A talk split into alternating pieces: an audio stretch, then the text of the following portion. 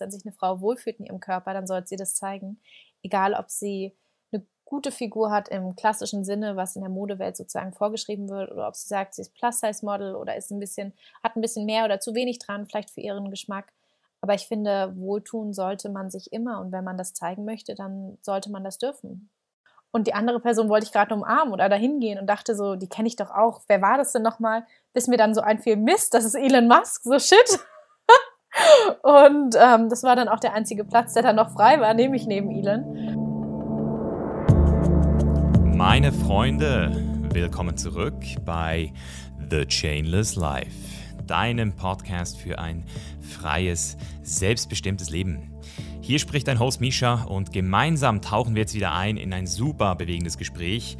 Ich hatte nämlich heute das Vergnügen, mit Anastasia Bana zu sprechen, die mit ihren jungen 23 Jahren bereits das Vergnügen hatte, mit Elon Musk am selben Tisch zu sitzen. Sie ist außerdem einer der jüngsten Gründerinnen Deutschlands und hat mit 20 Jahren bereits ihr eigenes Startup Fermentor gegründet, welches nach einem Jahr schon 7 Millionen Euro wert war.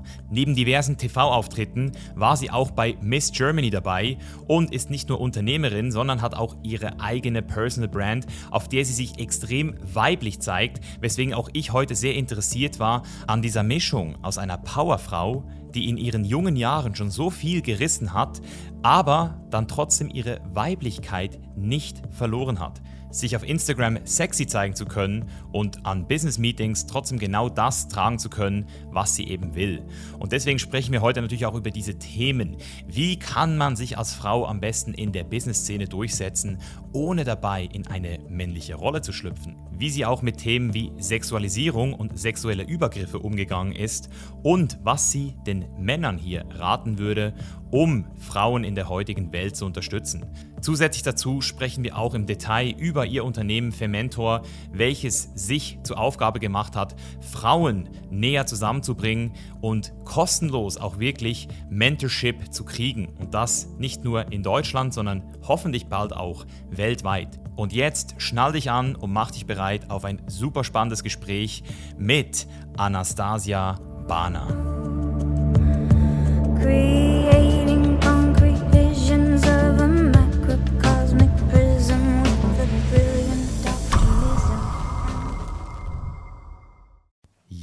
Anastasia, dann sage ich herzlich willkommen hier in der Show.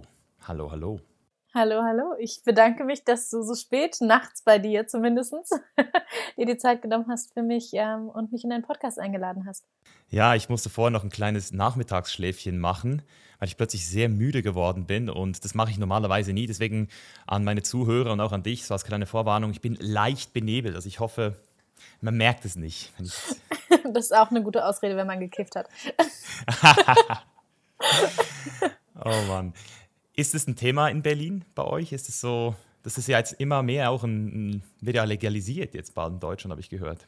Genau, ähm, für mich ist es kein Thema. Ich habe noch nie Alkohol probiert, noch nie geraucht oder gekifft. Ähm, aber ich kenne das natürlich sehr, sehr viel bei Freunden. Also ist natürlich auch gerade, wenn man in Berlin groß wird, da hast du sehr, sehr früh Berührungspunkte dazu. Also Görlitzer Park, da wirst du angesprochen, da bist du 14 und kriegst halt Drogen angedreht. Und das ist schon Wahnsinn, wie dieser Zugang da ist. Und ähm, ich als gebürtige Berlinerin kriege immer so schockierte Augen und Blicke und was, du hast noch nie getrunken und bist in Berlin groß geworden, wie machst du das? Aber ich glaube, gerade so dieser Zugang macht es so leicht, ähm, eben nicht verführt zu werden von irgendwelchen Substanzen. Ist es bei dir ein ähm, Überzeugungsthema oder war es einfach so, dass es dich einfach nicht interessiert, also keine Resonanz entsteht?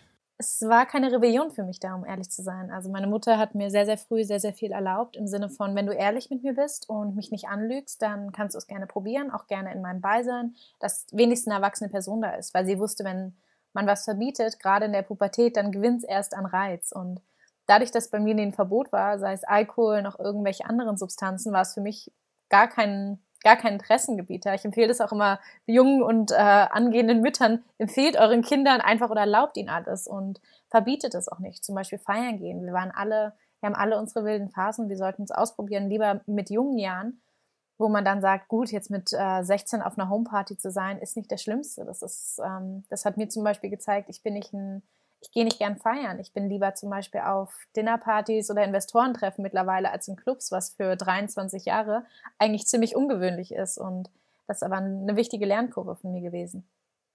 Ja, ja das klingt nach einer sehr vorbildlichen Erziehungsmethode. Da hätten sich wahrscheinlich einige auch ein bisschen mehr in diese Richtung gewünscht, dieses Anti-Autoritäre, was ja dann eben auch dazu führt, dass du frei aus dir heraus entscheidest und entsprechend auch ähm, selbst auf die Realität stoßen kannst, was auch immer das heißt. Ja, oder auch zum Beispiel eine Ehrlichkeit. Also ich finde zum Beispiel, ehrlich als Elternteil zu sein, zu sagen, ich hatte auch eine wilde Phase und dir das jetzt zu verbieten, wäre verlogen oder zu sagen, äh, hab das nicht, das ist schlimm, weil wenn du es selber ausprobiert hast, dann wäre es verlogen. Und ich finde da auch eine Offenheit mit seinen Kindern zu haben, das ist das schönste und das beste Geschenk, was du deinen Kindern oder deinem Teenager, was zu Hause wie so ein kleines Monsterchen in der Ecke sitzt und wir kennen es alle. Also bei mir haben die Hormone total wild gespielt. Ähm, aber da eine Person zu haben, die auch eine Ansprechpartnerin war, vor der ich mich nie schämen musste wegen irgendwelchen Themenbereichen. Ich konnte meiner Mutter alles sagen, von ich habe mit dem rumgemacht bis hin zu meinem ersten Mal. Und das ist ein wahnsinnig großes Geschenk, nämlich die Mutter auch als beste Freundin anzusehen. Wow. Das ist gerade ein richtig schöner Einstieg hier gewesen. Äh, und man hört ja auch schon raus, warum bist du hier auf dem Chainless Live Podcast? Mal weil ich nicht trinke. Ganz bestimmt. ja, ja weil, weil, das ist Chainless. Also Chainless heißt wirklich authentisch zu sein und wirklich einfach das zu tun, was man wirklich will. Und das ist heutzutage gar nicht mehr so einfach. Und du hast es jetzt schon angesprochen mit 23 eher an einem Investoren äh, Essen teilzunehmen, präferenziell. Ähm, vielleicht, um ganz vorne anzufangen, Anastasia, für die Leute hier, die noch nie was von dir gehört haben. Wir haben übrigens fast 80 Prozent Männer hier, die hier zuhören. Wow. Hello, Boys. Hello, hello. Deswegen die Frage, ähm, wer bist du? wer bin ich, dass es jetzt äh, Lebenslauf kommt? Kinderbilder zeige ich jetzt auch in die Kamera. Nein, ähm, ich bin Anastasia Warner, ich habe es vorhin schon angedeutet, ich bin 23 Jahre alt und das ist deswegen so besonders, weil ich mit 20 Jahren gegründet habe, was natürlich in Deutschland mit der niedrigen Frauenquote von 15,7 Prozent ich zu den jüngsten Gründerinnen Deutschlands gehöre, weil ich eben mit 20 mein Startup gegründet habe. Mein Startup heißt Fementor und ist die erste kostenlose Reverse-Mentoring-Plattform in Europa. Ähm, das Ganze existiert jetzt seit zweieinhalb Jahren. Wir expandieren gerade nach New York, Dubai und Korea, was für mich ein riesiges Geschenk ist, zu sehen, wie groß so ein Netzwerk äh, werden kann und wie, wie schnell das gewachsen ist mit der Unterstützung von vielen, vielen wundervollen Menschen. Nicht nur Frauen, obwohl Mentor sich nur an Frauen richtet, sondern auch von vielen Männern. Und ich finde es gerade spannend, auch zu sagen, ähm, auch wenn mein Startup sich nur an Frauen richtet, geht es mir nicht darum, Männer auszuschließen, sondern zu sagen, wir Frauen müssen erstmal aufschließen mit dem, wo wir sind. Wir müssen ein Selbstbewusstsein generieren. Wir müssen auch einen gewissen Stolz für unsere eigene Arbeit schaffen. Und dieses Imposter-Syndrom, was gerade auch häufig bei Frauen auftritt, muss überwunden werden. Und da glaube ich sehr, sehr stark dran, dass ich da mit meinem Unternehmen helfen kann und sehe auch die Ergebnisse und freue mich, dass ich eben, ja, wie gesagt, Frauen helfen kann, aber das auch eben mit der Unterstützung von wundervollen Männern. Geil. Du hast jetzt gerade dieses Imposter-Syndrom auf Deutsch, Hochstapler-Syndrom angesprochen. Ähm, wie würdest du das für dich in ein paar Worten definieren, dass wir das alle einmal hier so gehört haben? Und, und wo hast du das bei dir vielleicht auch selbst zum ersten Mal ähm, gespürt? Weil ich, ich kann sagen, dass ich davon auch betroffen war und manchmal immer noch bin. Also es ist ein sehr krasses Thema. Total. Also ich finde, Imposter-Syndrom wird viel zu selten drüber gesprochen. Ähm, für mich bedeutet Hochstapler-Syndrom einfach wortwörtlich übersetzt, dass man das Gefühl hat, man ist in einer Stelle und in einer Position oder in, einem, in einer Situation, in der man es eigentlich gar nicht verdient hat zu sein, weil man vielleicht einen Bachelorabschluss hat, aber denkt, boah, hätte ich doch noch einen Master gemacht, dann wäre ich jetzt qualifizierter oder ähnliches und ich habe das auch, aber wenn mittlerweile seltener, natürlich hormonell bedingt als Frau, habe ich eh einmal im Monat eine kleine Identitätskrise und denke mir so, ich bin nichts, äh, ich kann nichts und äh, dick sehen meine Oberschenkel in dem Kleid auch aus. ähm, das ist natürlich eine Sache, wo ich, ähm, ich hatte das erst jetzt letzte Woche, dass ich so dachte, irgendwie, ich bin auch schon echt ein großer Fake. Und das ist eigentlich Wahnsinn, weil ich die Ergebnisse auf dem Papier habe, weil ich die Zahlen auf dem Papier habe, weil ich meine Erfolge messen kann und sehe und das nicht nur in meiner kleinen eigenen Welt, sondern in den Medien, im Fernsehen, in Podcasts ähm, und so weiter und so fort, sondern das ist einfach, glaube ich, manchmal diese Momente, die einen zurück zum Boden bringen, die aber auch wichtig sind, weil ich glaube, wenn man nur diesen Höhenrausch hat und diesen Höhenflug, dann ähm, kommt man auch an seine Grenzen. Und ich war zum Beispiel jetzt vor einer Woche mit Elon Musk feiern und in Berlin. Das muss man sich einfach mal vorstellen, dass ich 23 bin, die meisten Leute sich so, ja, die wünschen sich sowas, diesen Mann kennenzulernen, der für viele ein Vorbild ist und für mich ein Mensch, ein total netter Mann ähm, im Endeffekt. Und wenn er jetzt nicht irgendwie der, einer der größten Gründer der Welt wäre und einer der reichsten Männer, dann wäre das halt auch nur ein weiterer Mann in der Gründerszene. Aber es ist natürlich ähm, ein großes Geschenk, dass ich in so Kreisen sein darf. Und dann denke ich manchmal so, wie, wieso bin ich eigentlich da? Habe ich das überhaupt verdient? Aber meine Arbeit hat mich da ja hingebracht. Ich bin nicht umsonst da. Äh, aus, aus, reinem Interesse, wie kam es äh, zu dem äh, Feiern mit Elon Musk in Berlin? Das klingt fast schon zu gut, um wahr zu sein. Ja, es klingt zu gut, um wahr zu sein. Ich bin, ähm, Adeo Ressi ist der Gründer vom Founders Institut und ist einer seiner besten Freunde und hat seinen 50. Geburtstag in Berlin gefeiert, zu dem ich eingeladen war und ich, ähm, das war wirklich ein wildes Partywochenende, aber kann man auch online alles zu finden, ähm, von wilden Partynächten bis hin zu Dinnerpartys in privaten Orten und ähm, ich kam zum auch Abschiedsdinner dann nochmal von, ja, ich dachte, das ist eine größere Runde, wir saßen da zu zehn und ich kannte an dem Tisch zwei Leute zu der einen Person bin ich dann gegangen. Ich so, hey, cool, dass wir uns hier wieder sehen. Und die andere Person wollte ich gerade umarmen oder dahin gehen und dachte so, die kenne ich doch auch. Wer war das denn nochmal? Bis mir dann so einfiel, Mist, das ist Elon Musk, so shit. und ähm, das war dann auch der einzige Platz, der dann noch frei war, nämlich neben Elon.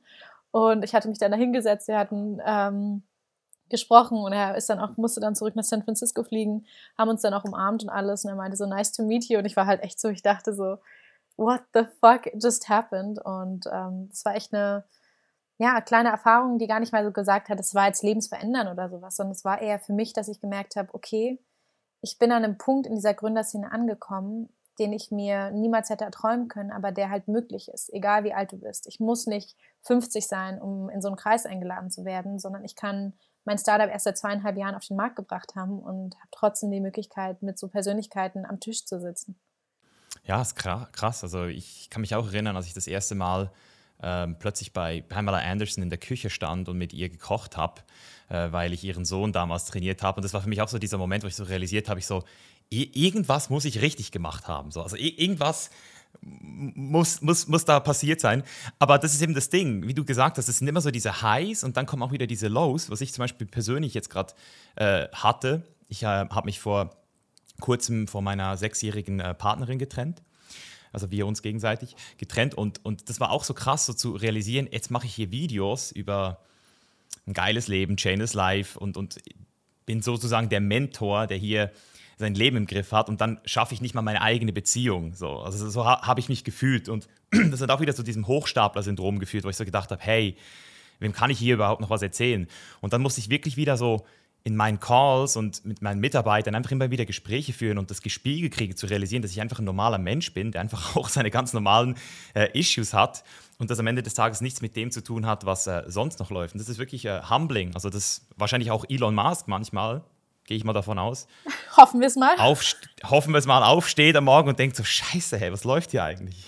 Ja, aber das ist eine Sache, ich glaube auch gerade, weil du Beziehungen angesprochen hast, es ist auch wichtig zu verstehen, dass ähm, das gar nicht gescheitert ist, aber das genau wie ein alter Joghurt irgendwie ein Ablaufsdatum hat, sowas ist halt auch zwischen menschlichen Beziehungen, ist einfach so. Das klingt jetzt total kalt und alles, aber ich finde, es gibt Zeiten, da ist es wichtig und man weiß nie, ob man der Person wieder begegnet, aber es gibt richtiges Timing, falsches Timing, es gibt ähm, Moment, dass man sich auseinanderentwickelt, genauso wie mit Freundschaften. Also es ist ja in dieser Beziehungsebene, nicht nur in dieser Liebesbeziehung, sondern auch in der freundschaftlichen Ebene. Und das ist mir auch oft passiert, dass ich zum Beispiel gerade mit meiner Gründung oder mit einem gewissen Erfolg, der kam, ähm, einige Freundinnen verloren habe, dass einige Freundschaften auseinandergingen, weil das eben kein Verständnis ihrer Seite, bestimmt auch meiner Seite nicht da war, weil man gesagt hat, die waren dann immer überfordert, so, oh, ich muss jetzt meine Bachelorarbeit schreiben, wo ich dachte, Alter, ich leite ein Unternehmen, ich nehme mir trotzdem die Zeit für dich und habe Mitarbeiterinnen, die ich versuche irgendwie zu managen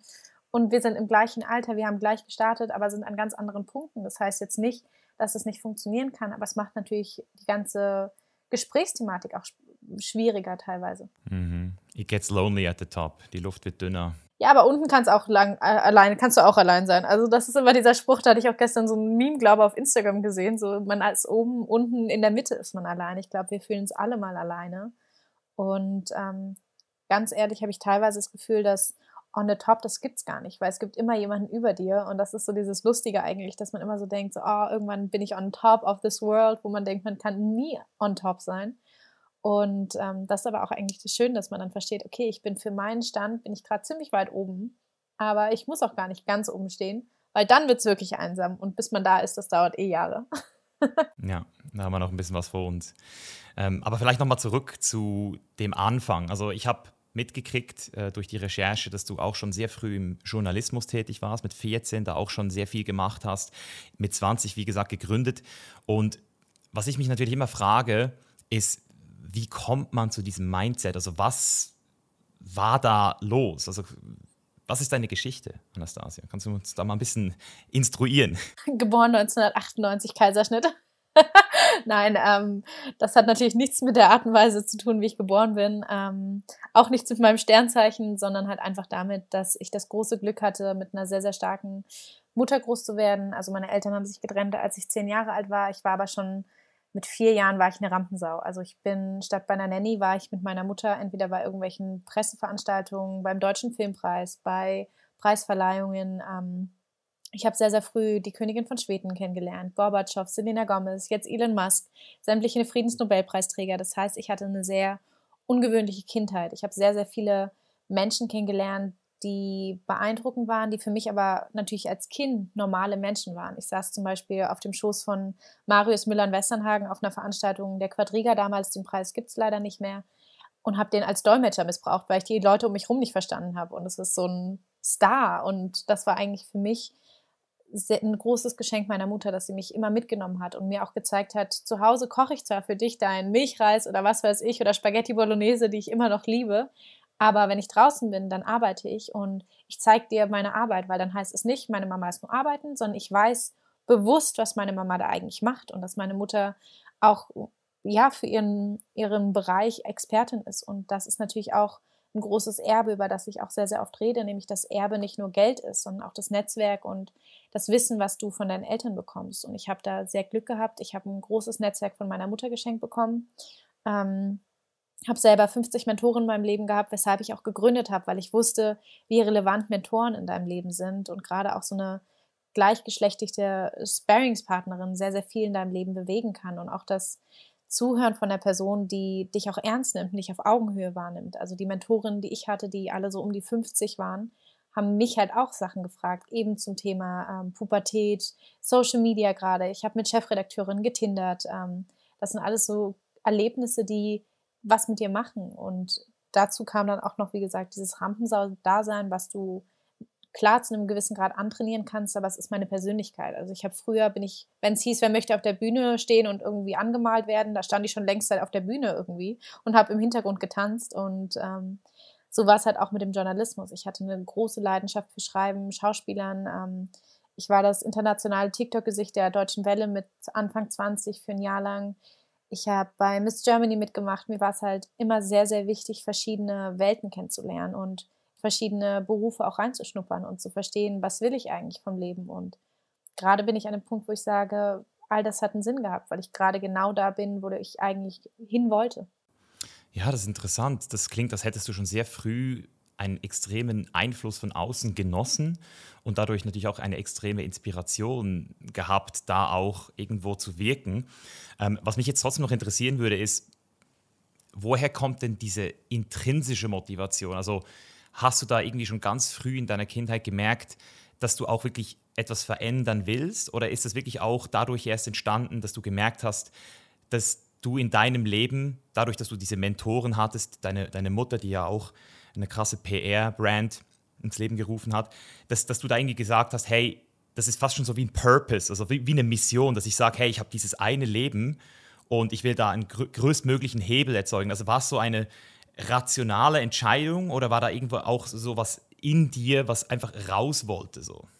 Also ich glaube schon, dieses in mir, was raus wollte, stimmt schon zu einem gewissen Grad. Ich muss dazu sagen, weil du auch nach meinem Weg gefragt hast und es ja auch um Chainless sein geht in deinem Podcast, ist, dass ich äh, Mobbing-Erfahrungen sehr, sehr früh gemacht habe. Natürlich dadurch, dass ich ein sehr, eine sehr außergewöhnliche Kindheit und Jugend hatte, ähm, mit Leben im Ausland, unter anderem in Indien, Kuba und LA und nach meinem Abitur in Monaco, ähm, dass ich da sehr, sehr viel Neid auch erfahren habe und auch kein Verständnis dafür, wie mein Leben ist, dass ich halt am nächsten Tag in die Schule kam und erzählt habe, wen ich getroffen habe und die Mitschülerinnen da saßen, mm, scheiße oder was weiß ich, oder dass ich immer die Hauptrollen bekommen habe in den Theaterstücken, was in der ersten Klasse für sehr, sehr negative Mobbing-Erfahrungen gesorgt hat. Und ich bin natürlich Generation Z. Ich bin die erste Generation, die mit Social Media groß geworden ist, nämlich ganz ähm, sehr, sehr früh. Und ich hatte mit zehn mein erstes iPhone und hatte natürlich dadurch auch einen Zugang zu sozialen Netzwerken, auf denen Mobbing damals noch nicht so geschützt war, wo es keine Funktion gab, um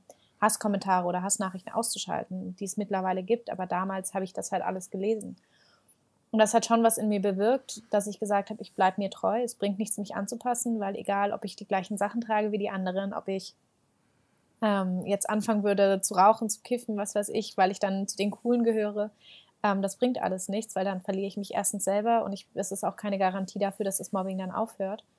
Und somit habe ich dann auch mich immer nach Vorbildern umgeschaut, die vielleicht ähnliche Erfahrungen gemacht haben. Und gerade in Deutschland hat nie wirklich jemand in der Öffentlichkeit über Mobbing-Erfahrungen geredet. Also es gibt natürlich viele Hollywood-Stars wie Selena Gomez, Lady Gaga und so weiter und so fort, die aber weit weg schienen. Die kommen aus einem anderen, sind, leben auf einem anderen Kontinenten, die haben ein ganz anderes Leben, eine ganz andere Karriere hingelegt als ähm, jetzt so der 0815 normale deutsche Bürger. Und es war für mich immer schwierig, niemanden zu haben, der da auch offen drüber redet. Und für mich gerade in der Schulzeit war es wichtig, wenn ich irgendwann die Möglichkeit habe, offen darüber zu reden, wenn ich irgendwann die Sichtbarkeit habe, dass ich für eine Schülerin oder sei es nur zwei Schüler eine Stimme sein kann, die sagen, ich habe auch Mobbing-Erfahrung gehabt und ich habe es überlebt und ich bin stärker denn je daraus gegangen und ich bin zum Beispiel jemand, ich würde niemals jemanden ausschließen bei meinen Geburtstagen. Ich feiere teilweise dreimal meinen Geburtstag, damit ich auch wirklich jeden einladen kann.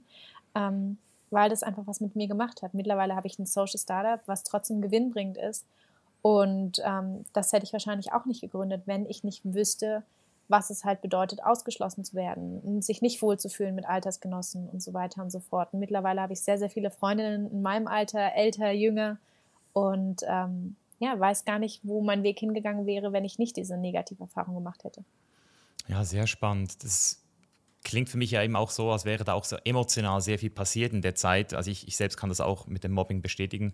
Ähm, und was ich auch immer wieder höre durchs Band durch, ist genau die Leute, die eben in der Schule so unten durch sind, dann irgendwie diese fast schon sowieso aus Trotz irgendwo auch, aus so einem Ich beweise es euch alle, das sind immer die erfolgreichsten äh, Leute auch geworden.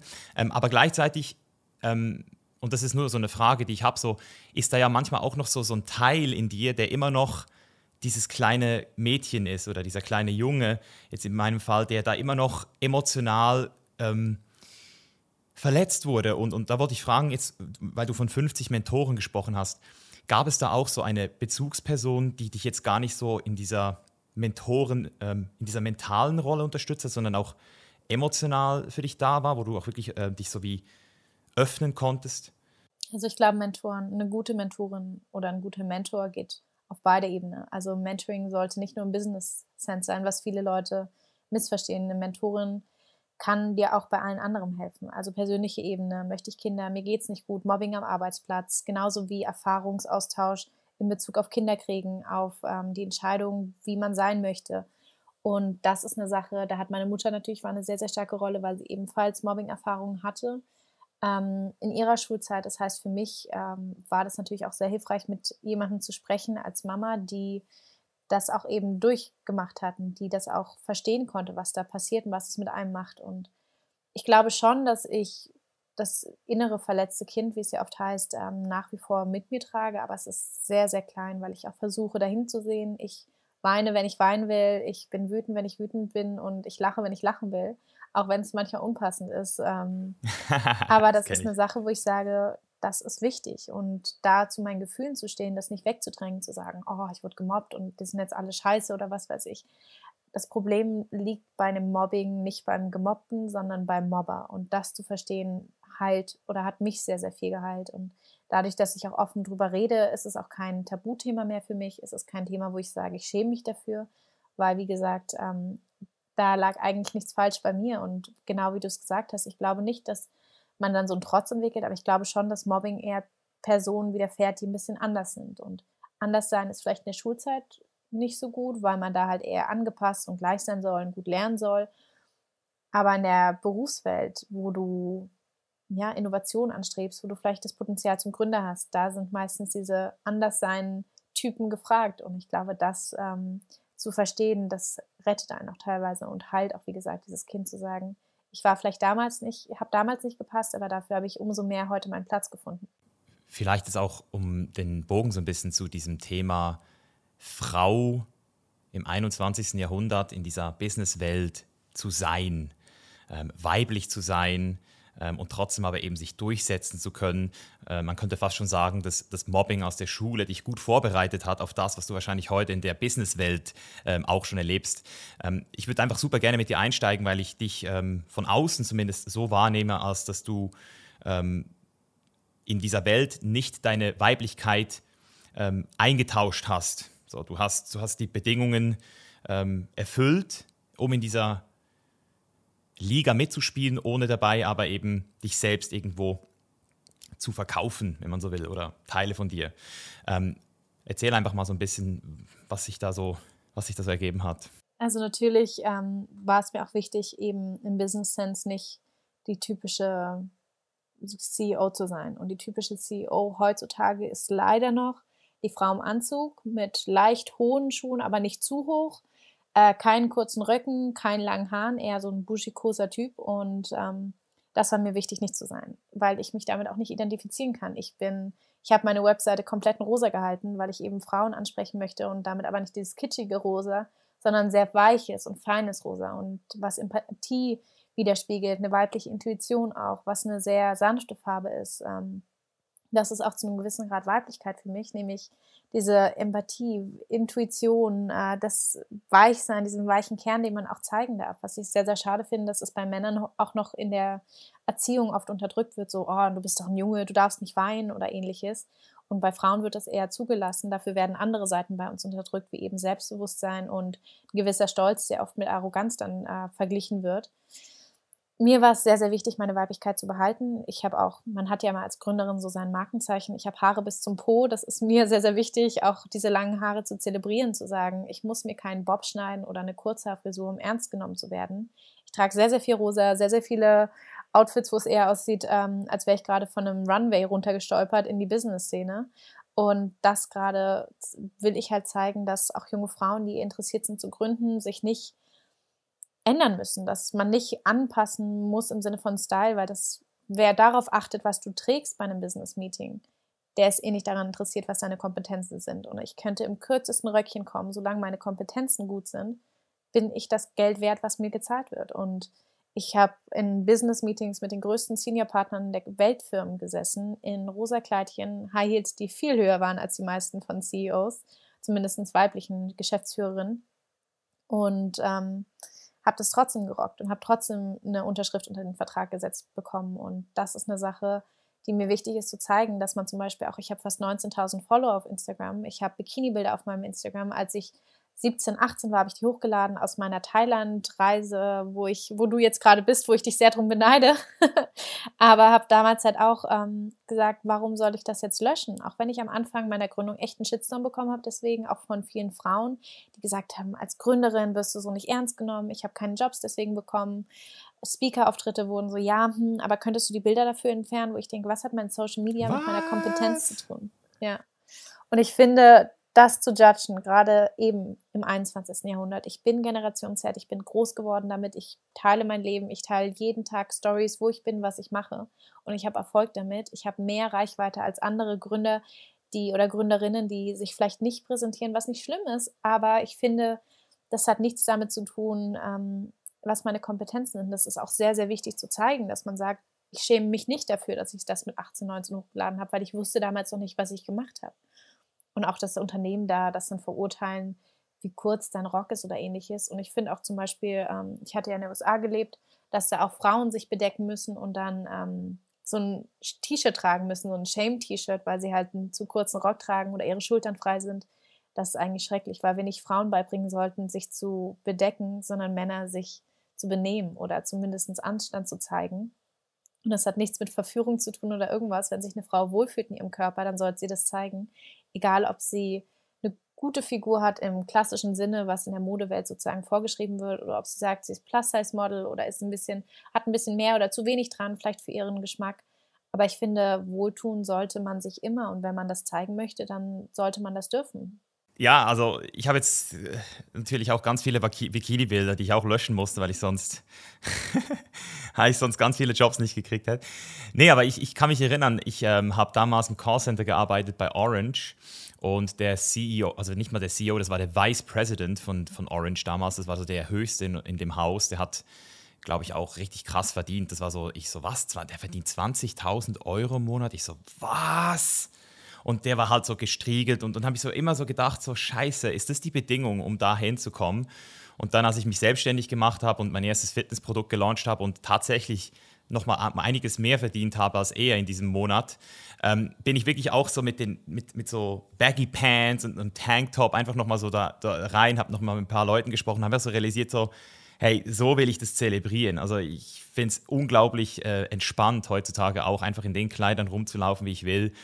Äh, natürlich kleide ich mich auch gerne ähm, anständig. Also ich habe auch das Gefühl, dass selbst auf dieser bewussten Ebene kannst du zwar sagen, okay, das ist jetzt der und der ist authentisch, aber unterbewusst macht es halt doch was aus. Und, und das würde mich jetzt auch so ein bisschen interessieren, weil wenn du das so sagst, so in meinem Bild, ist jetzt so, du kommst in so einen Konferenzraum rein mit so einem Röckchen.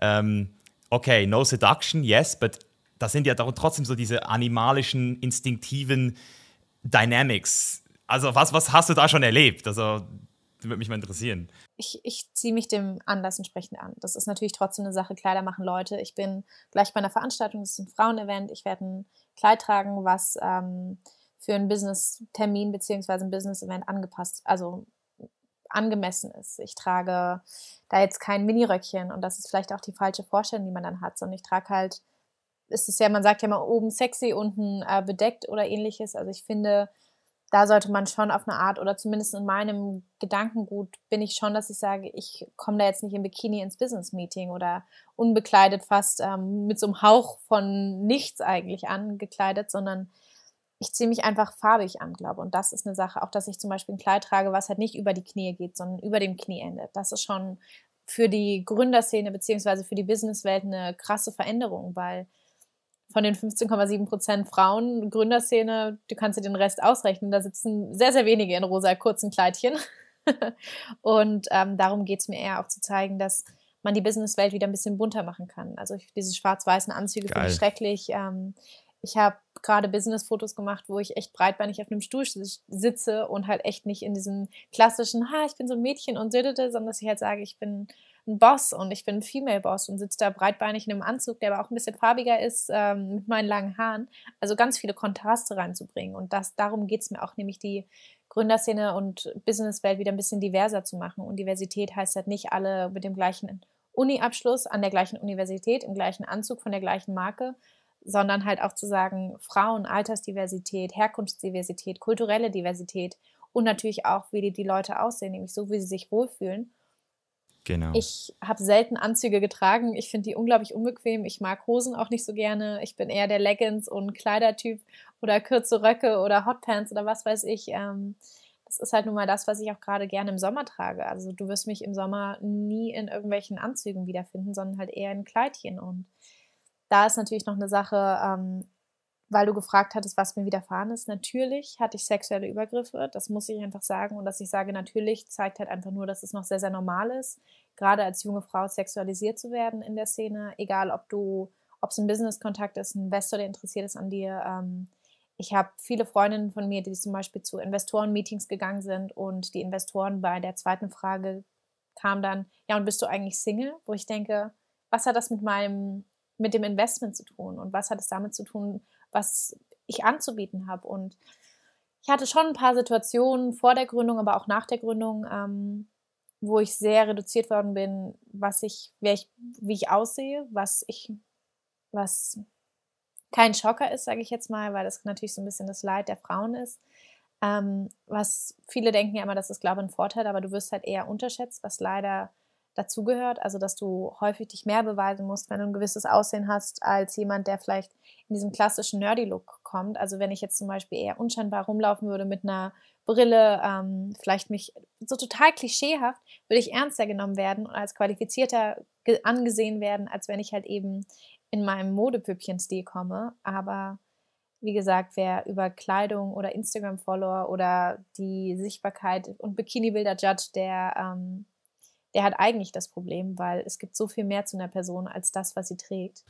Ja, das kann ich auf jeden Fall bestätigen. Ich ähm, wurde auch schon oft extrem schnell mit Vorurteilen ähm, be beworfen, einfach schon nur wegen der körperlichen, ähm, wegen dem Aussehen, oder wenn du halt Muskeln hast, dann bist du halt dann direkt der, der stumpfe Bodybuilder, der Fleisch isst und nichts, nichts im Kopf hat. Allein wenn du blond bist. Also ich habe dunkle Haare, aber zum Beispiel wäre ich jetzt auch noch blond, wäre es auch nochmal ein riesiges Problem, weil es gibt so viele Blondinenwitze, mit denen wir, ja, mit denen wir groß werden. Eben, und dann sitzt du da und dann sitzt da eine Blondine, die zum Beispiel so angezogen ist wie ich, eben mein Kleidchen. Ja, die hat noch schlimmere, also noch mehr Problematiken als ich, weil ja, die ist blond, äh, Blondine, und sei es nur unterbewusst. Es muss gar nicht ein bewusster Gedanke sein, aber du wirst sie für unqualifizierter halten als jemand anderen. Krass. Kennst du noch einen Blondinenwitz? Gibt es da noch etwas? Ich, oh Gott, ich alle nein, vergessen. ich kenne noch ein paar, aber die äh, werde ich jetzt äh, nicht sagen, äh, weil ich mir keinen Hass von irgendwelchen Blondinen hier reinholen will. Ich mag euch wirklich. ja, das finde ich, find ich eben auch so schön, bei dir so zu sehen. Da ist irgendwie, also da ist Feminismus ähm, ganz klar da, aber eben auf eine gesunde Weise. Vielleicht nochmal für dich auch als jemand, der da in meinen Augen sehr, sehr bewusst und sensibel darüber ist. Was, was machen viele Frauen, die den Feminismus pushen wollen, vielleicht falsch? Oder was würdest du sagen, machst du richtig? Also wo sind hier vielleicht noch Missverständnisse im Raum? Also es gibt kein falsch oder richtig im Feminismus, weil Feminismus heißt eigentlich nur, du bist für Gleichberechtigung. Ich glaube, natürlich gibt es ähm, dieses alte Bild vom Feminismus, ähm, kurze Haare, nicht sexy, sehr buschikos rumlaufen, kein, kein Mann, dich nicht von einem Mann einladen lassen, keine Tür aufhalten lassen von einem Mann. Das ist, hat alles nichts mit Gleichberechtigung zu tun. Gleichberechtigung für mich zumindest fängt dann an, wenn man gleich betrachtet wird, gleich bewertet wird, aber auch nach den Stärken her. Also zum Beispiel gibt es ja bei der Olympiade gibt es unterschiedliche Kategorien für Männer sowie Frauen, weil man einfach sagt, okay, was ist die Körperstruktur? Was, wie weit kann eine Frau werfen? Wie weit kann ein Mann werfen? Das heißt nicht, dass die Frau besser oder schlechter wirft. Das heißt einfach nur von der Physik einer klassischen Frau ist nun mal das und das möglich und bei einem Mann das und das. Und ähm, ich finde Gleichberechtigung, gerade Feminismus, geht auch natürlich sehr, sehr stark auf die Pay Gap. Warum verdienen Frauen weniger, obwohl sie genauso, wenn nicht sogar mehr qualifiziert sind für einen Job als ein Mann? Ähm, warum werden Frauen, wenn zum, oder warum kriegen Männer eine Gehaltserhöhung, wenn es heißt, ich kriege ein Kind? Und eine Frau wird eher gekündigt, weil man sagt, naja, jetzt musst du aber in Mutterschutz gehen. Ähm, Warum ist es normal anzusehen, wenn ein Mann auf Geschäftsreise geht und keiner fragt, und was machen deine Kinder, wohingegen eine Frau sich rechtfertigen muss, warum sie ihre Kinder allein zu Hause lässt? Das ist für mich Feminismus und hat nichts damit zu tun, wie man sich jetzt benimmt, aussieht oder ähnliches. Und ich finde, da ist es ein großes Thema, nämlich zu sagen, du kannst, also ich habe immer gesagt, Feminismus hört nicht bei nackter Haut auf. Und äh, das habe ich oft das Gefühl, das ist so das Einzige, was ich vielleicht als falsch erkennen würde. Ähm, weil mir das halt auch widerfahren ist, dass halt viele Frauen, die sich als Feministinnen zeigen, auch Frauennetzwerke haben, mich da sehr, sehr verurteilt haben für, wo ich gesagt habe, wenn ich mich so präsentieren möchte, das schadet dir nicht, das schadet mir auch eigentlich oder sollte mir zumindest nicht schaden, aber es ist doch meine Entscheidung und damit bin ich doch keine bessere oder schlechtere Feministin. Und wenn ich dafür einstehen will und das für mich ein wichtiges Thema ist, dann solltest du mich doch das machen lassen. Und wenn ich dadurch mehr Reichweite generiere und noch mehr Frauen oder Männer sogar auch auf das Thema aufmerksam machen kann, dann ist das doch eigentlich eher ein Geschenk. Ja, ich, ich habe da wirklich auch eher so an das, was du am Anfang gesagt hast, an diesen toxischen Feminismus ge gedacht, wo ich das Gefühl habe, da ist so viel Widerstand dabei, dass es vielleicht sogar eher ähm, was Kontraproduktives auslöst. Ähm, was ich auch sehr spannend finde übrigens, ich weiß nicht, ob du das auch so siehst wie ich, vielleicht sind wir da auch gar nicht gleicher Meinung, aber ich sehe ja schon so, dass sich etwas verändert. Also das Frauenbild im Allgemeinen so in den letzten 30 Jahren, das hat sich so krass verändert. Also Frauen kriegen viel weniger Kinder, viel später Kinder. Frauen sind auch nicht mehr so, dass sie sagen, hey, ich will, ich will einen Ehemann und, und, und heiraten mit 20. Also viel mehr Frauen machen Karriere. Aber trotzdem gibt es ja noch so diese genetischen Voraussetzungen, also zum Beispiel diesen Character Trait Agreeableness, ähm, der auch zum, zum Teil eben nicht nur äh, aus der Nurture kommt, sondern auch aus der Nature, weil Frauen ja eben auch, sage ich jetzt mal, vor allem in, in der Erziehung der Kinder eine größere Rolle spielen, deswegen auch nicht zu non-agreeable sein dürfen, weil sie sonst eben ihre Kinder ja auch ähm, nicht so nett behandeln würden vielleicht. Deswegen sehe ich da immer noch so, ich sehe da immer noch so eine Art, ähm, ich weiß nicht, wo es hingeht natürlich, aber ich habe das Gefühl, so Geschlecht ist ja eh eine Rolle, die man spielt. Oder also im Sinne von, wir haben diese zwei biologischen verschiedenen Körper, aber was wir daraus machen, ist ja immer noch so irgendwie antrainiert zu einem gewissen Punkt. Und ich habe das Gefühl, dass es so ist, dass diese, dass diese Rolle Mann mittlerweile von Frauen viel besser, also Frauen schaffen es mittlerweile viel besser, diese männlichen Traits zu übernehmen. Und das macht vielen Männern Kopfschmerzen. Also die fühlen sich irgendwie so ein bisschen so, scheiße, was passiert hier gerade?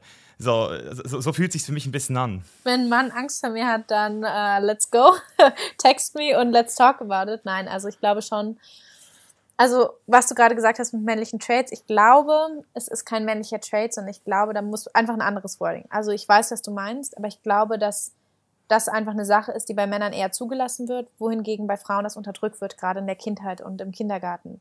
Bei einem Mann ist es okay, wenn er sich im Kindergarten schlägt. Äh, bei einem Mädchen wird gesagt, das macht man als junge Frau nicht ähm, oder als Mädchen.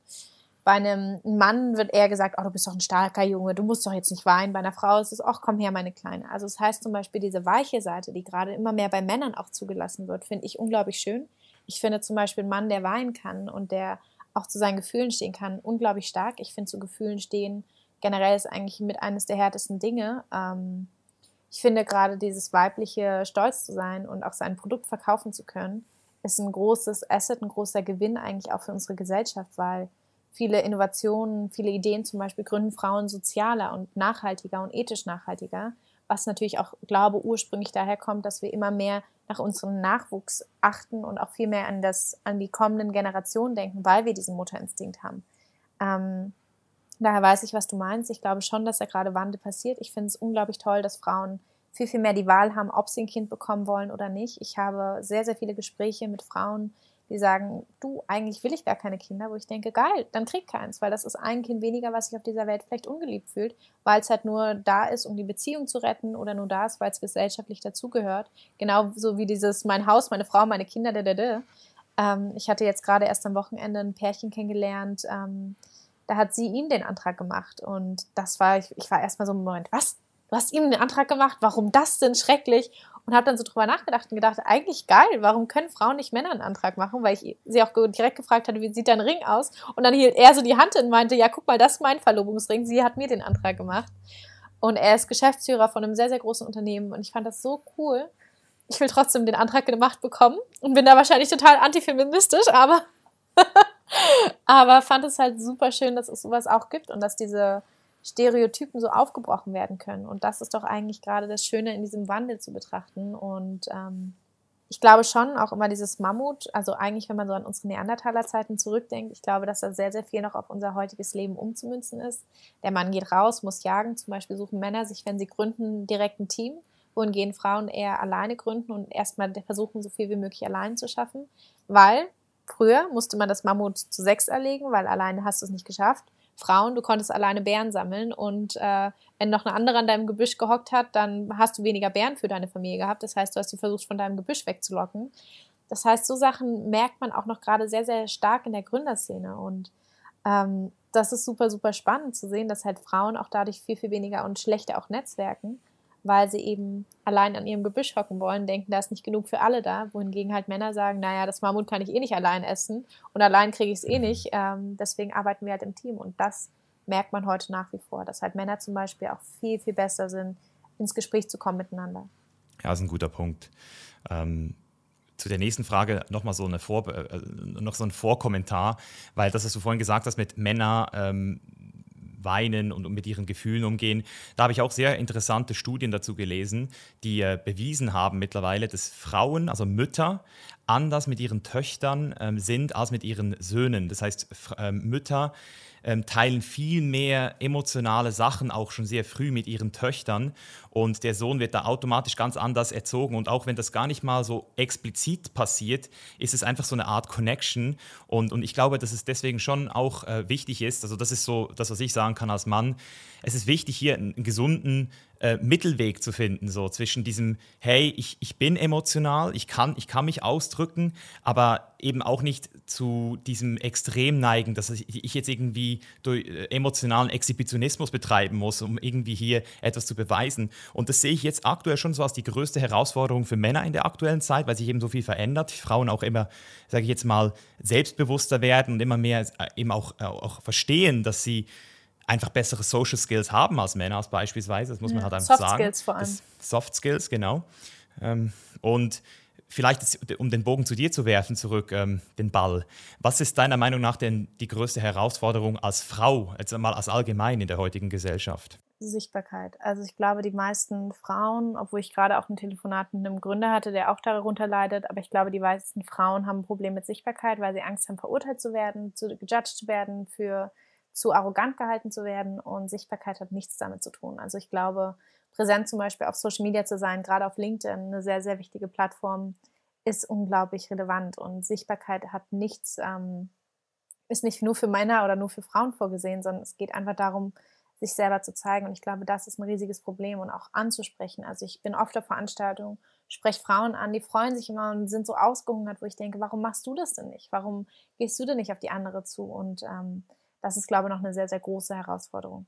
Und im Business-Kontext, also wie kann man sich jetzt als Frau am besten in dieser Business-Szene durchsetzen, ohne dabei eben in diese männliche Rolle schlüpfen zu müssen? Also so wirklich auch in seiner weiblichen Rolle zu bleiben, so wie du sie ja jetzt auch wirklich vorlebst. Ich glaube einfach mit seiner Expertise und von sich selber zu einem gewissen Grad nicht überzeugt sein, aber von seinem Wissen. Also du hast einen Lebenslauf, wenn du dir einfach mal anschaust, wo kommst du her, warum bist du hier bei diesem Meeting, warum gibst du diesen Talk zum Beispiel, wo ich auch meinte, ich war neulich zu einer riesigen Konferenz zum größten New Work Festival eingeladen, habe da gesprochen. Ich bin angefragt worden, die Moderation der Expo 2022 zu leiten, wo ich dachte, boah, so ich, warum denn ich? Es gibt doch viel, viel bessere, wo ich so dachte, halt, irgendwie, ich habe seit zweieinhalb Jahren komplett auf das normale Anfang 20er Leben verzichtet, lebe ein komplett außergewöhnliches Leben, mein ganzes Leben schon, habe dadurch vielleicht auch auf gewisse Dinge verzichtet oder verpasst und dafür habe ich aber mir das Wissen angeeignet, für das ich jetzt angefragt bin. Und zum Beispiel auch, was, glaube ich, ein großer Businessfehler ist, ähm, nach Geld fragen. Also die meisten Frauen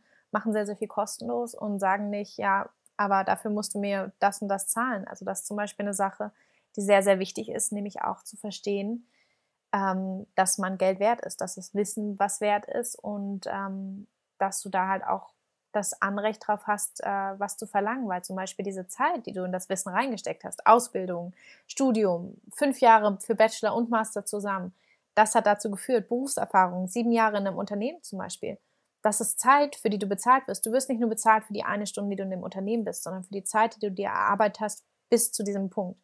Und das auch mal nach Geld zu fragen und zu verhandeln und zu sagen, ihr wollt mir nur 100 Euro zahlen für einen Job, wo ein Mann zum Beispiel 1000 kriegt, hängen wir null dran, wir reden, aber ähm, zum Beispiel auch zu verhandeln, diese Pay Gap ist zum Beispiel auch ein großes Thema. Warum gibt es die Pay Gap? Weil Männer viel mehr verhandeln und sagen, ja, sorry, für 2000 mache ich das nicht. Wohingegen genau eine so Frau sagt, ja gut, 2000 nehme ich Jackpot, ich hätte mir eigentlich nur 1500 erhofft.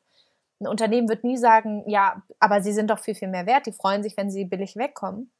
Also da ganz anders zu verhandeln, das ist super, super wichtig. Mhm. Ja, es ist schön, dass du es so ansprichst, wie es ist, dass du sagst, hey, die Pay Gap entsteht eben, weil, und jetzt sind wir wieder hier bei, bei, dieser, bei diesem Fakt, äh, Frauen einfach mehr Compassion, also mehr Einfühlvermögen haben, pol, mehr, mehr polite sind durchschnittlich und das lustigerweise auch wirklich durch alle verschiedenen ähm, Kulturen, also nicht nur irgendwie im Westlichen, sondern das ist wirklich irgendwo auch in uns drin, muss es ja auch, weil eben diese Kindererziehung, das Mütterliche, da muss irgendwas in uns sein, was, also in, in, in Frauen sein, was, was sie einfach ein bisschen ähm, weicher und sozialer macht. Und das ist eben genau dieser Punkt, dass wenn Frauen ähm, dann in dieser Businesswelt äh, mit ich sage jetzt mal so, mitspielen wollen, dann halt wirklich auch nicht darum herkommen, sich solche Sachen auch anzueignen. So dieses, hey, ich, ich verhandle jetzt mal so richtig hart. Ähm, das ist schon ein sehr, sehr guter Punkt. Ja, ich verhandle. Also das ist, glaube ich, eher die Sache. Man muss gar nicht hart verhandeln, sondern man muss halt einfach verhandeln. Und das ist eben die Sache. Ich mache es zum Beispiel auch polite. Ich mache meine Verhandlungen sehr, sehr weiblich. Aber trotzdem gehe ich im Endeffekt raus und sage, Entschuldigung, ich bin das und das wert, seid bereit, das zu zahlen oder nicht. Und das kann ich in einer höflichen, in einem ruhigen Ton sagen, ohne jetzt zu sagen, äh, ja, was weiß ich, was natürlich eher so diese männliche Attitüde wäre. Aber trotzdem gehe ich am Ende mit dem Paycheck raus, der höher ist als bei jemand anderen. Und das macht schon was. Vielleicht, um das Thema nochmal so sauber abzuschließen, wie können denn deiner Meinung nach die männlichen Zuhörer hier jetzt am besten die Frauen in der heutigen Welt unterstützen? Also gibt es da irgendwas, was wir, was wir machen können? Sprecht mit ihnen. Also ich glaube, das ist eine Sache, gebt ihnen auch eine Chance, wenn zum Beispiel ein Jobgespräch ist. Frauen müssen ganz anders angesprochen werden als Männer und die meisten Berufsbezeichnungen und Jobbeschreibungen und was weiß ich und auch Veranstaltungshinweise sind eher an Männer gerichtet, sind sehr männlich formuliert und ich glaube, wenn man da auch mal als Mann sagt, hey, ich bin zu einer Veranstaltung eingeladen, willst du mich begleiten? Jetzt nicht als Date, was glaube viele dann denken würden, oh, ich kann die doch nicht fragen, das könnte jetzt als Date rüberkommen, sondern dass man sagt, ich würde dir gerne die Chance geben, einfach auch mal mitzukommen und bei sowas zu sein oder mit einer Frau zum Beispiel über die Verhandlung reden oder ihr Tipps geben oder sagen, hey, ich habe, ähm, ich verdiene so und so viel, ich sehe, dass du weniger Geld verdienst als ich, trotzdem die gleiche Arbeit machst, verhandel doch mal mit unserem Geschäftsführer oder zum Beispiel sich auch mal einer Frau anzunehmen, die ähm, vielleicht über einem steht und auch sie mal fragen, hey, was sind denn deine Problematiken eigentlich oder wo kann ich von dir lernen? Was siehst du noch für Problematiken auch zum Beispiel im Unternehmen? Und ich glaube, das ist eine sehr, sehr relevante Sache, nämlich in Austausch kommen und auch miteinander reden, weil das sehe ich gerade so ein bisschen als Problem, dass die Generation, die jetzt gerade kommt, so sich so sehr trennt, Männer und Frauen, so wie in so zwei Felder, wo ich denke, wir müssen uns doch mischen und eigentlich sagen, wir reden miteinander.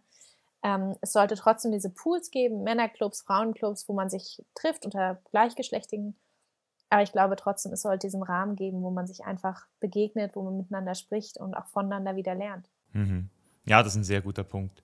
Und das ist ja auch wirklich so das, was wahrscheinlich für dich, ich weiß nicht, also wie ist es denn für dich jetzt vor allem im Privaten? Weil im Business-Kontext scheinst du es sehr gut für dich gelöst zu haben und, und dich ganz klar zu positionieren. Aber dieses Selbstbild, das ist ja dann wahrscheinlich auch, also du hast vorhin gesagt, hey, wenn es Männer gibt, die abgeschreckt von mir sind, dann meldet euch. Aber ist es denn nicht auch so, dass du öfter auch wenn du mit, mit Männern sprichst in einem privaten Kontext, auch merkst, dass die dann zum Teil so, ähm, also wie sind die drauf im Allgemeinen? Also was ist so diese Social Dynamic? Äh, wenn, yeah. wenn, wenn, das würde mich interessieren. Also ich habe, also ich arbeite schon viel, aber meine Arbeit ist halt auch jetzt nicht, dass ich im Büro sitze und äh, E-Mails schreibe nur, sondern halt auch Netzwerken, auf Veranstaltungen gehen. Ich glaube, es ist schon eine sehr große Faszination da, weil ich halt meistens auch jünger bin als die meisten Männer, mit denen ich spreche oder auch Frauen ähm, dass sie dann mal denken, was, das hast du mit deinen jungen Jahren gemacht? Oder hätte ich jetzt nicht gedacht, dass du so ein großes Unternehmen hast? Also um das vielleicht nochmal kurz zu sagen, mein Unternehmen war nach einem Jahr, hatte einen Unternehmenswert von sieben Millionen. Ähm, ich habe mein Unternehmen sehr, sehr schnell hochskaliert. Ich habe es gebootstrapped. Ich bin alleinige Gründerin. Mir gehören 100 Prozent des Unternehmens. Ich habe keine Investoren reingeholt. Ähm, das ist eine Sache, wo ich glaube schon für viele auch Respekt, also viel Respekt bekomme. Und das finde ich eigentlich schön. Im privaten Kontext es gibt viele, die mir auf Instagram schreiben, die da auch sehr fasziniert sind. Ich werde ganz oft, ähm, kriege ich auch sexuell übergriffige Nachrichten, wie zum Beispiel Dickpics. Äh, bitte schickt mir sowas nicht, ich hasse es. ich will sie nicht. Ähm, Funktioniert auch nicht übrigens, Männer. Männer, ihr müsst verstehen, ihr seid, wir sind visuell. Wir sind visuell, wir, wir brauchen diese visuelle Stimulation, aber Frauen brauchen das gar nicht. Dickpics funktionieren nicht. Nettes. Nein, aber auch äh, zum Beispiel dadurch, dass ich Geschäftsführerin bin, Gründerin, halten mich viele für sehr dominant im Sinne von, ich kriege auch oft Anfragen von so Sklaven oder Fetischisten oder sowas, wo ich so denke, oh Gott, oh Gott, oh Gott, oh Gott, nein, das, ich wollte dich jetzt nicht Kenn anziehen. Ich. du auch? ja, klar. oder bist du der Sklave? Jetzt ist die Frage. Nein, also das ist, das ist so krass. Also ich habe auch schon einmal, einmal bin ich da fast in eine Falle reingelaufen in L.A., da gab es so einen Typ, der hat gesagt so, hey, ich will dir, ähm, ich habe nachgefragt, ob, ob jemand eine gute Autovermietung kennt, long term. Und dann hat er so, hey, ich kann dir ein Auto vermieten, ich kann dir das auch for free geben. Und dann habe ich da schon so gedacht, hey, das ist ja ein Glücks, Glückstreffer.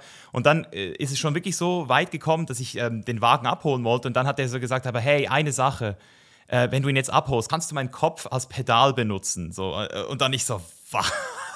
Ich so, Okay, okay. Ja, aber das ist, das ist eine Sache, also das ist, glaube ich, eine Sache, die halt viel passiert, gerade wenn du eine gewisse Sichtbarkeit hast. Du ziehst natürlich so Leute an.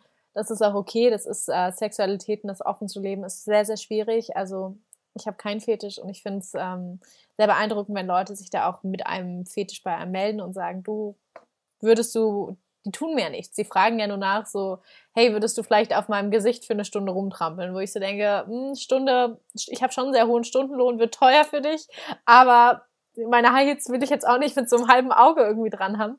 Nein, also das ist eine Sache, ich versuche es nicht zu verurteilen, obwohl es natürlich für mich eine sehr, sehr fremde Welt ist, aber ähm, das ist eine Sache, die mir halt privat widerfährt immer mal wieder. Und ich finde es lustig. Ich kriege natürlich auch öfters Dating-Anfragen von Leuten, mit denen ich beruflich zu tun habe. Ich versuche das nicht zu mischen, ähm, eben Beruf und Privates sehr getrennt zu halten, weil ich so denke, das ist schon anstrengend, vor allem wenn du halt zwei Gründer hast oder ein Pärchen bist und beide genauso den gleichen Tagesablauf haben, weil dann sieht man sich eigentlich nicht mehr und ja.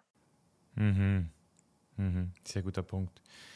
Ja, ja, sehr spannend. Also das ist sowieso eine, eine Thematik, die mich super fasziniert, diese Energie ähm, und auch diesen, diesen, diesen Role-Switch machen zu können, dann eben noch, weil ich jetzt auch ähm, wirklich erst seit kurzem so eben auch realisiert habe, fuck, ich bin so dominant unterwegs, ohne dass ich das gemerkt habe, ohne dass mir das auch von aus, also mir wird das immer mehr gespiegelt, aber ich habe einen ganz weichen Kern auch in mir, ich den auch. ich gerne natürlich zeige.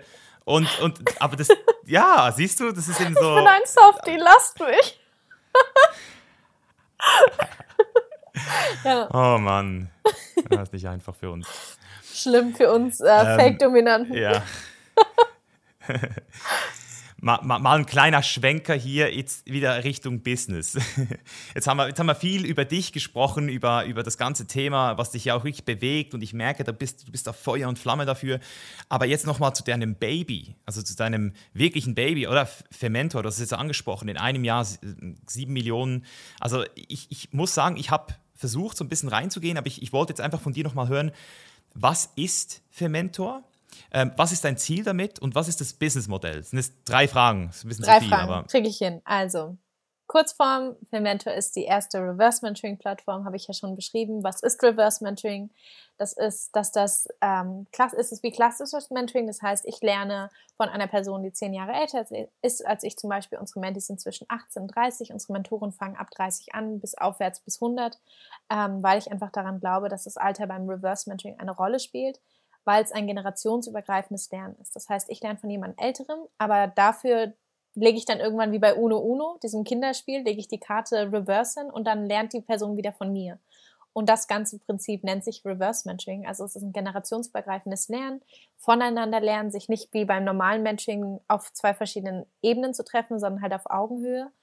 Und ähm, das Ganze. Hast, hast du den Begriff gecoint oder gab es den vorher schon? Den gibt es vorher. Also Reverse Mentoring ist ein okay. Begriff, den es soweit schon gibt. Es gab halt keine Reverse Mentoring-Plattform in ganz Europa.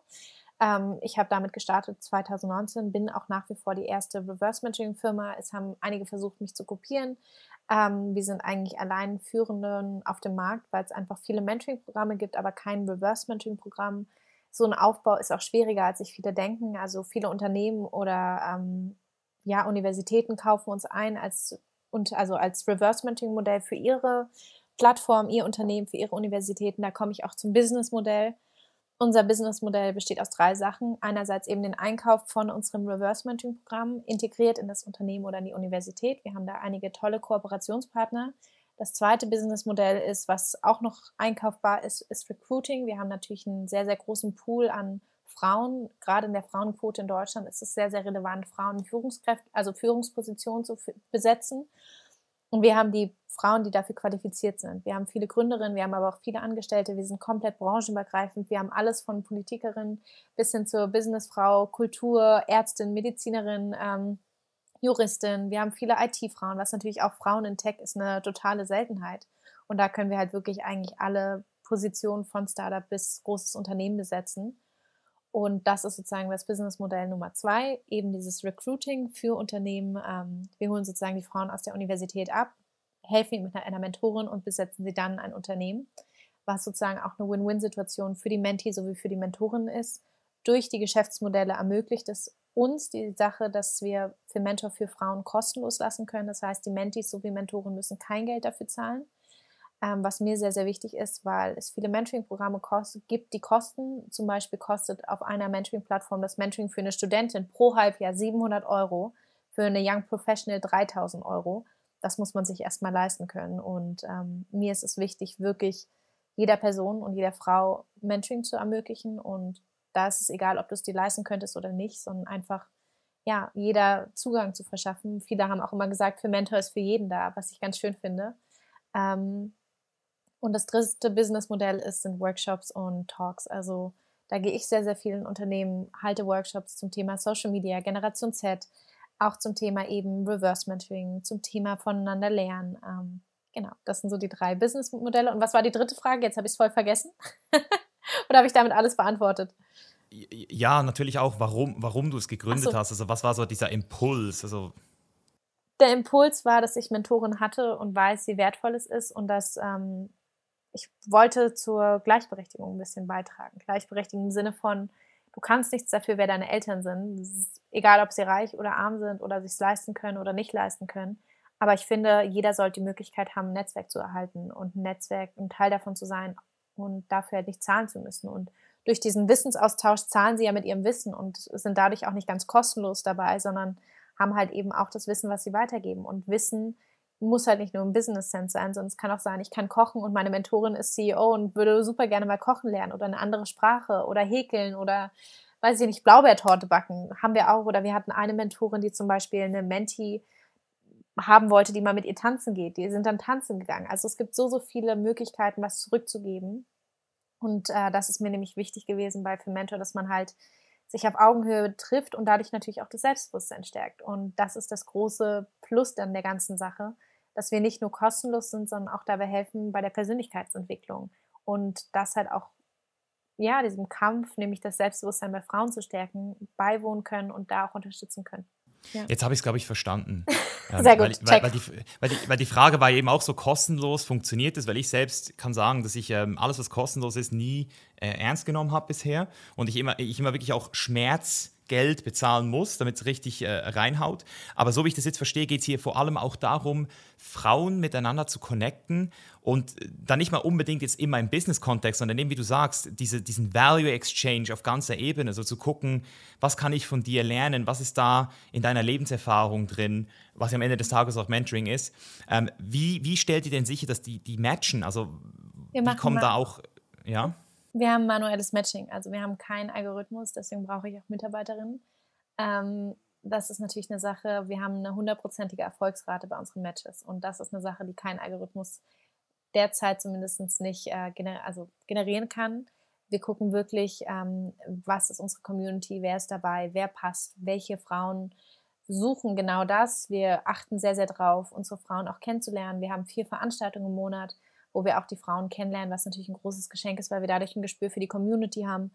Ähm, und dadurch ist echt eine sehr, sehr gute Qualität bei unseren Matches da. Und ähm, das ist genau auch eines der, würde ich mal sagen, das Coca-Cola-Rezept von Fermentor, nämlich die Menschlichkeit, den Menschen zu beachten. Und ähm, du hast recht, dass viele Leute, glaube denken, ähm, das, was nichts kostet, ist nichts wert, aber das ist vollkommener Schwachsinn, weil ich finde, man muss meistens nur dann dafür zahlen, wenn du eine Dienstleistung kaufst oder ein Produkt. Aber ich finde, Wissen ist eigentlich die wertvollste Währung und Wissen weiterzugeben ist das, was langfristig zu Geld und Vermögen führt. Ähm, und dadurch zahlen die Frauen bei Fermentor einen viel teureren Preis, nämlich mit ihrem Wissen, von dem viele Frauen bei uns profitieren. Und das ist doch eigentlich die wahre Innovation. Und ich glaube, Zukunft braucht Herkunft, sagt äh, meine Mutter mal sehr, sehr gerne. Und darum geht es eigentlich bei Fermentor, nämlich dass wir der, uns der zukünftigen Generation die Herkunft geben können, die sie vielleicht nicht gebürtig haben, aber die sie trotzdem kennenlernen dürfen. Mhm. Sehr schön. Jetzt, wo wir das Wort Zukunft gerade schon gehört haben, wo geht es denn hin? Also wo geht die Reise hin? Was ist die Vision? Weltherrschaft, eindeutig. Also, nein, ähm, Fermentor soll natürlich weltweit expandieren. Das heißt, dass wir wirklich jedes Land abdecken können mit verschiedenen Ambassadors. Ähm, es geht mir auch darum, dass wir mehr das Recruiting anbieten können, dass wir auch eine höhere Frauenquote ansetzen in Unternehmen. Das ist leider gerade noch ein Zwang. Ich bin auch oft auf Panel Talks die Quotenfrau, weil ich jung bin, weil ich Gründerin bin. Da, da, da, da, da. Aber ich denke mir so, die Generation vor mir, die gegründet hat, hatte es schwerer als ich. Die haben sozusagen standen im Urwald mit einer Machete und haben den Weg freigeschaufelt.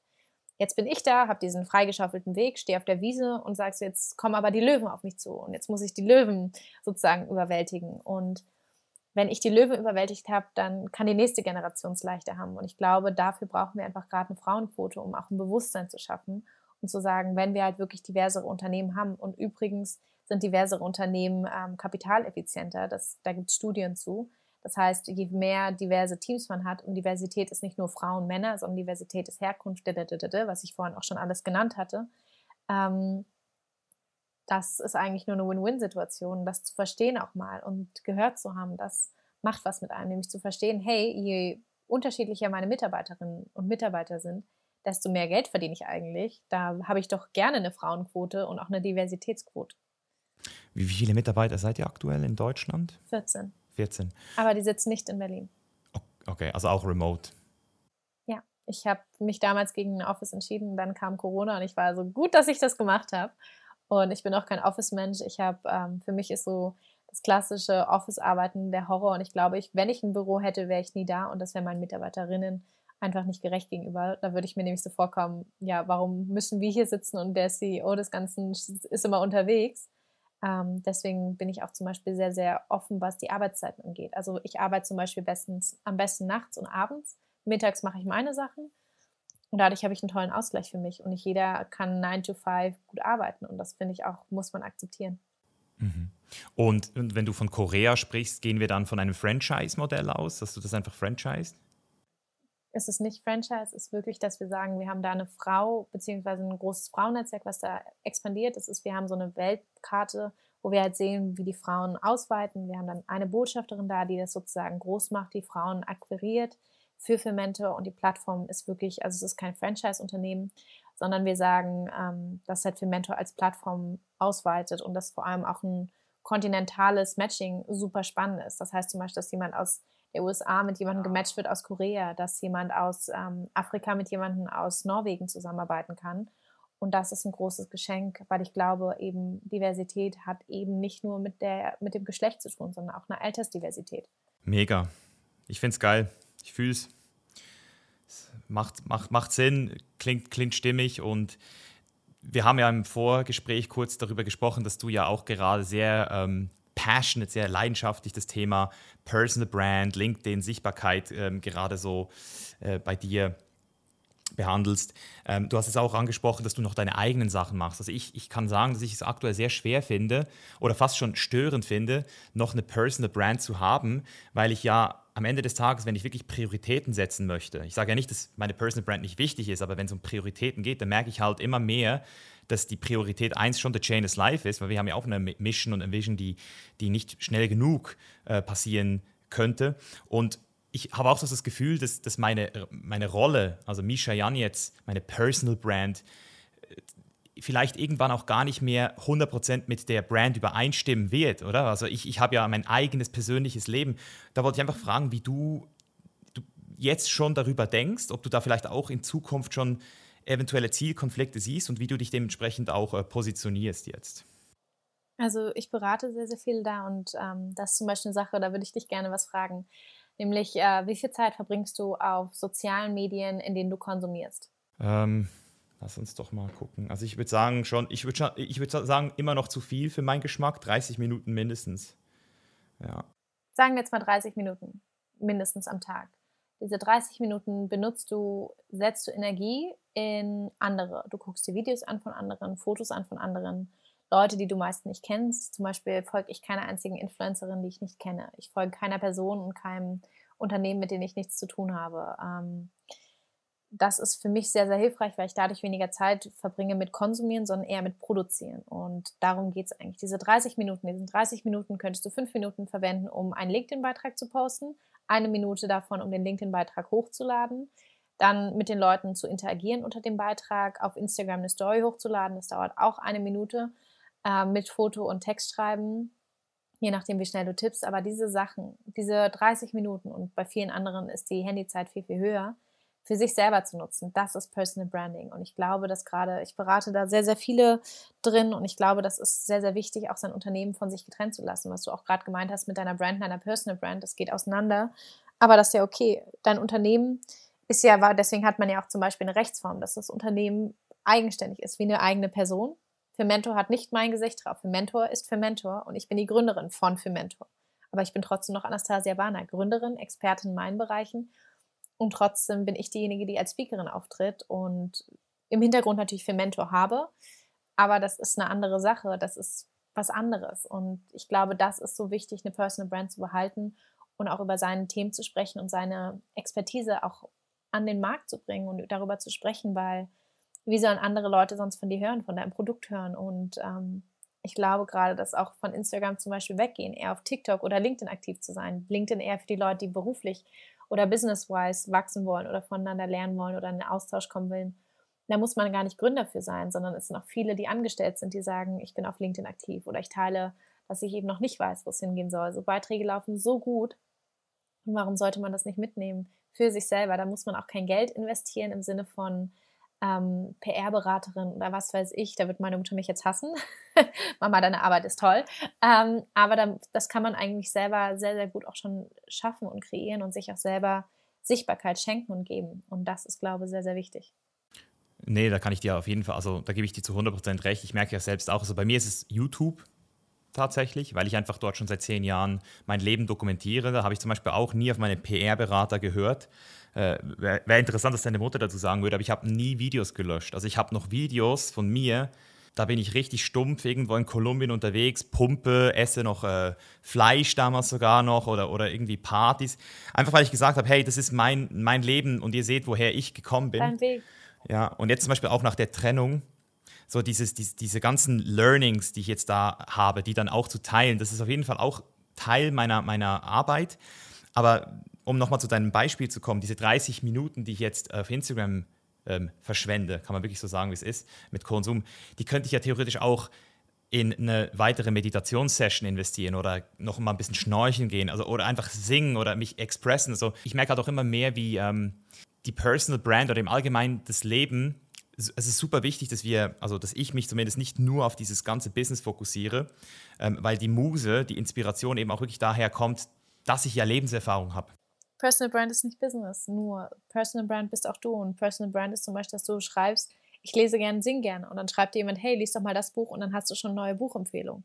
Also Personal Brand ist ja auch eine Sache wie ähm, eben, dass du deinen Weg teilst, dass andere Leute teilhaben dürfen. Und wenn du diese 30 Minuten nutzt, um eine Meditationssession zu machen, dann filmst du das auf einem Instagram Live und Leute können teilhaben und können sich mit dir danach austauschen. Und das ist doch was zwischenmenschlichen Ebenen, das hatten wir zwei Jahre nicht. Wir hatten keinen Kontakt miteinander. Wir hatten keine zwischenmenschlichen Begegnungen. Und ich finde, das ist so relevant, nämlich das auch wieder zu fördern und auch Ja zu sagen zum Beispiel. Also ich bin jemand, der sehr, sehr oft Ja sagt zu Dingen, ähm, weil ich glaube, dass das uns eigentlich erst weiterbringt, wenn wir offen sind für neue Menschen, neue Ideen, neue Geschäftsmodelle, neue Hobbys, alles. Mhm. Ja, das ist ein schöner Ansatz auf jeden Fall, wenn man das eben auch wirklich fühlt und diese, das ist das, was ich ja, was du jetzt gerade ansprichst, das stimmt. Also ich habe meinen Instagram-Account eigentlich nur noch, nicht mal, also ich monetarisiere den auch gar nicht mehr. Ich habe den nur noch, um, wenn ich an einem neuen Ort bin oder wenn ich mal wieder in Berlin bin, einfach zu sagen, hey Leute, was sind so die geilsten Restaurants, die geilsten veganen Restaurants oder, oder hey, und, und dann dang, dang, dang und dann triffst du irgendwelche Leute und bist wieder in Kontakt. Ist schon, deswegen ist es geil. Aber eben, das, das, vielleicht mache ich mir da einfach zu viel Druck, so im Sinne von, ich muss da irgendwas liefern und leisten. Ähm, ja, das geht ja eigentlich gar nicht, gell?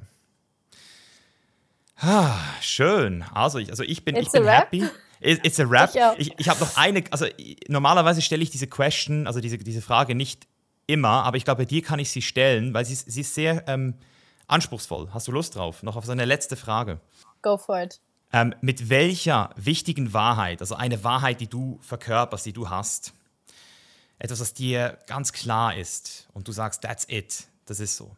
Mit welcher wichtigen Wahrheit stimmen dir nur die wenigsten Menschen zu? Boah. Schmatzen ist anstrengend. äh, nein, oh Gott, äh, keine Ahnung. Shit. Äh, ja, also ich glaube so dieses, es steht immer jemand über dir. Ich glaube, da würden mir mehr Leute zustimmen. Aber ich glaube, es ist den meisten nicht so bewusst. Und ich glaube, das ist eine Sache, die an die ich eigentlich oft denke und auch gerade auf meinem Weg nach oben, wie du es vorhin genannt hast, ähm, dass ich immer weiß, dass immer irgendjemanden gibt, der über mir steht und dass man nie sozusagen niemanden über sich hat und dass das auch vollkommen okay ist und es doch eigentlich auch erst wirklich einen Ansporn gibt und ich finde, dass Neid zu einem gewissen Grad gesund sein kann, dass zum Beispiel auch, wenn du jemanden bewunderst oder spannend findest, ähm, dass das hilfreich sein kann. Aber man sollte, also ich zum Beispiel, und da würde mir wahrscheinlich keiner zustimmen, richtig, ich glaube, man sollte kein richtiges äh, Vorbild haben. Also kein, ich war nie jemand, der ähm, Poster in meinem Zimmer hatte. Ich war nie ein Fan von irgendeiner Persönlichkeit, Klar hatte ich Crushes und sowas auf äh, mit 14, glaube ich, Justin Bieber damals. Wer nicht?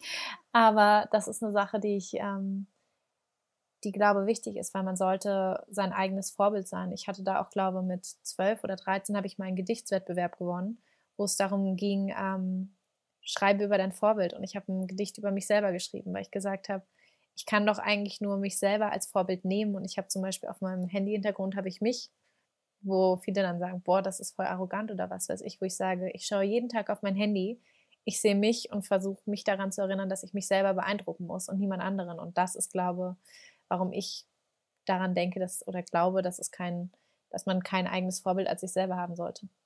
Geil. Perfekt. Ja, I like it. Also es ist auch, stimmt, also das würden viele Leute wahrscheinlich nicht so sehen oder, oder nicht direkt im ersten Moment bejahen und, und zustimmen. Ja, mega. Geil, Anastasia. Vielen Dank für das geile Gespräch, für deine Zeit, für deine Energie, für alles, was du machst. Ähm, und ja, dir auf jeden Fall auch weiterhin alles Gute, dir, deiner Brand und deinem Weg. Dir auch. Und wenn du Restauranttipps in Berlin brauchst, ich habe eine ganz, ganz lange Liste, auch von veganen Restaurants. Sehr schön. Ich werde mich melden. Sehr gut. Dann hat es mich sehr gefreut. Vielen, vielen Dank. Alright, meine Freunde, da sind wir wieder. Und wenn du mir jetzt noch einen Gefallen machen möchtest, es dauert nur 5 Sekunden, dann klick jetzt auf deiner App, ob das jetzt Spotify oder Apple ist, kurz auf die 5 Sterne und bewerte diesen Podcast, damit wir hier auch weiter wachsen können. Und wenn du heute ganz spendabel drauf bist, dann investiere nochmal 20 Sekunden mehr und teile diese Folge mit deinem Freunden, einem Bekannten, weil etwas, was ich dir wirklich sagen kann, ist, wenn du in deinem Netzwerk die Person bist, die coole Inhalte mit anderen teilt, dann bist du auch die Person, die dafür geschätzt wird, geile Inhalte zu verbreiten und das wird dir hoch angerechnet. Deswegen, du machst nicht nur mir einen Gefallen, sondern auch dir und deinem Umfeld. Ich bin raus, besten Dank und bis zum nächsten Mal. Dein Mischer. Peace out.